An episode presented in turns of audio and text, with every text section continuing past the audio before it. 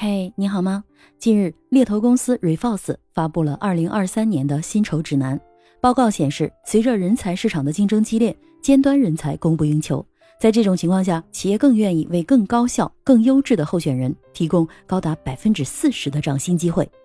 这份报告汇集了北京、上海、苏州、杭州、成都等国内前十大最具发展潜力的城市，数据对象包括世界五百强、初创企业、快速成长企业。独角兽企业、全球跨国集团、大型民营企业和境内上市公司，薪酬数据涵盖了会计和财务、零售与奢侈品、快消品、半导体、医疗健康、银行业、金融机构、汽车与高科技等行业领域，旨在通过报告为候选人提供更精准的职业规划，帮助雇主制定更具发展性的招聘策略。我是麦田新生，今天呢想通过这份报告跟你深度聊聊七大行业和热门岗位的人才市场供应状况，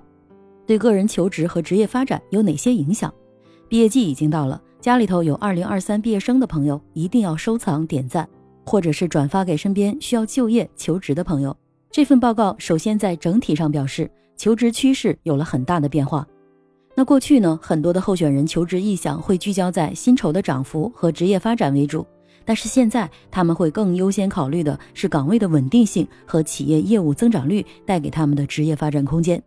报告中显示，人才稀缺是部分企业面临的最大的挑战。有的行业，一个候选人可能同时收到多达十个不同公司的入职邀请。在企业愿意支付高薪来雇佣优秀的人才的同时，就业竞争的压力也非常巨大。高薪背后面对的是高压力、高强度、高竞争，甚至是高淘汰的职位。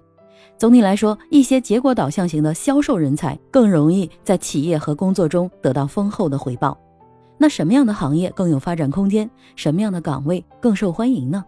以北京和上海的数据为例，我们来详细聊聊。首先，会计和财务方面的职位，预计有百分之五到八的年收入涨幅。行业方面，除了热门的互联网行业之外，智能制造、新能源、自动驾驶、芯片、新消费、医疗保健等行业更受候选人的欢迎。薪资方面呢，对于新入职场的人员，企业通常只会提供新人市场中低水平的薪酬。同时呢，对现有岗位上的员工呢，如果公司发展和盈利状况良好的情况下，预计会有百分之五到百分之八的年收入涨幅。我简单举几个具体的薪酬数据。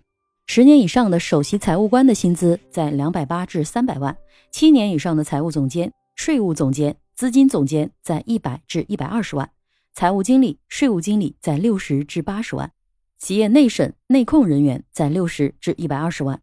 看到这个数字还是觉得很诱人的，对吗？可是不要忘了，对于初入职场的人，企业一般只给到中等或者是中低水平的薪酬，所以还是要靠自己在企业里头慢慢熬。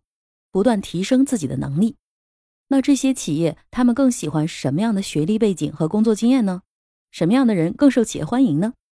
报告显示，企业会越来越注重有良好的沟通能力，在业务交易和企业上市方面拥有资深经验，并且能够从财务角度赋能业务的专业化候选人，市场对他们的需求更为明显。说白了就是既懂财务专业，还懂业务，还好沟通。所以，如果你刚刚进入职场，就要知道，除了专业能力之外，还一定要提升自己的沟通能力和了解企业的业务运营模式。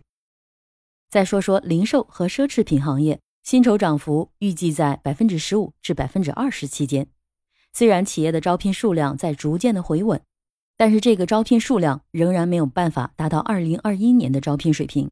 预计在二零二三年，零售和奢侈品行业将会出现一段时间的行业发展的增长迟缓，招聘需求主要集中在和销售相关岗位和提升服务水平的岗位上，比如 VIP 管理、门店管理、区域管理、客户关系、电商、销售运营以及战略咨询等等。预计的薪资涨幅将在百分之十五至百分之二十，这个薪资涨幅可以说还是非常给力的。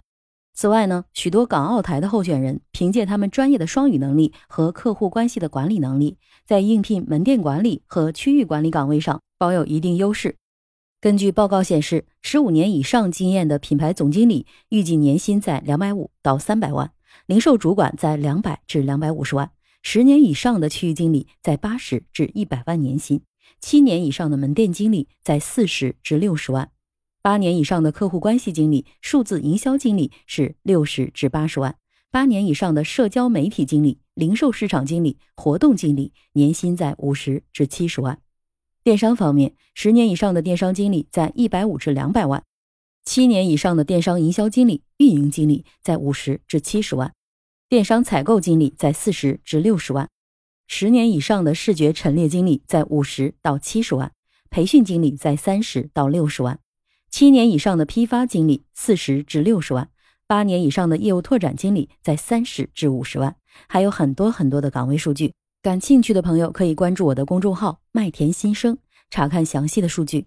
总结一下呢，就是零售和奢侈品这个行业，虽然岗位数量不多，但是有经验、有结果的销售和管理人才到哪儿都吃香。再来看看快速消费品这个行业，二零二一年快速消费品同比增长百分之三点五，生活必需品如健康和卫生类的用品仍然位居消费者消费榜首。整个快消行业经历了从线下到电商模式的重大转型，前景火热的直播产业影响剧增，因此直播、社区团购和拼多多等电商平台凭着数以万计的产品选择和便民实惠的价格优势，博得了大众的广泛喜爱。它将逐渐成为人们的消费首选，并且逐渐过渡成人们的一种生活习惯。因此，电商行业的发展，以下岗位人才的需求激增，包括了 O2O 主管。数字主管、全渠道主管、电子商务主管等，企业招聘更为看重他们是否具备 KOL、直播平台、电商和销售等相关方面的经验和技能。快消品行业毕竟是传统行业，这些传统行业里的传统岗位就值得警惕了。非数字化领域的相关岗位上的招聘需求仍然是停滞不前，企业依然只保留部分岗位的替补招聘。来看两个细分的行业，美妆方面。二零二二年，随着社交聚会的场景减少，美妆美容及美业带来了一定的冲击。根据报告预计，美妆行业的低迷现状预计在二零二三年将有所改善。这也意味着企业对产品营销类和销售类的中高层招聘需求大量增加。食品和饮料行业以及酒类市场正慢慢回到疫情前的经营水平，并且持续的增长。许多饮品，比如碳酸饮料等产品，成了大众眼睛里的奢侈品。供不应求，快消品结合线下向线上的转型，很多的企业纷纷重塑品牌，这将加大市场对营销类和销售型人才的招聘需求。具体岗位的年薪我也不说了，大家可以回头看看公众号的数据。总结一下，就是快消品行业低迷的职场将逐渐复苏，候选人期待通过跳槽的方式获取百分之二十至百分之三十的薪酬涨幅机会。但同时也要警惕非数字化的岗位需求没有增长，甚至可能会减少。如果你在这些岗位上，要考虑学习新技能了。这个行业跳槽的重点岗位就是营销类和销售类的中层以上的管理职位。再来看看半导体行业，半导体行业将继续保持高热状态，招聘需求也将持续上升。这与国家的“十四五”规划中的供应链安全密切相关。热招的岗位包括 SOC 的芯片架构师。Modem 架构师、手机系统研发工程师等，他们的薪资涨幅预计在百分之十到百分之二十。因为人才的求大于供，因此求职者就会在企业背景、产品方向、应用领域、产品的先进性、公司或者是平台的稳定性、期权、股票等附加权益方面有所期待。即便是留在原有的岗位，年薪预计也有百分之六至百分之十五的涨幅。如果跳槽，年薪有机会增长百分之三十到百分之五十。医疗健康行业简单概括就是增长幅度为百分之五至百分之十五，这是稳定并且高薪的首选行业。虽然这个数字看起来不高，但是胜在稳定且高薪呢。即便是新进入医疗行业的求职者，也可以有百分之十到百分之二十五的增长。所以这个行业无疑是人才抢夺的潜力市场了。再来看看银行和金融业。二零二二年的银行和金融服务业举步维艰，大量的员工降薪、福利滞后、人员裁减、企业经营不善等情况频频出现，大幅度缩减人员开支，关闭表现不足的业务部门。在消费金融、金融科技、投资银行、PE、VC、房地产、零售和企业银行领域，不同的候选人为同一个岗位竞争的现象数不胜数。尤其是冷门的岗位，比如销售、渠道、投资、交易和营销等，就是一个字儿卷。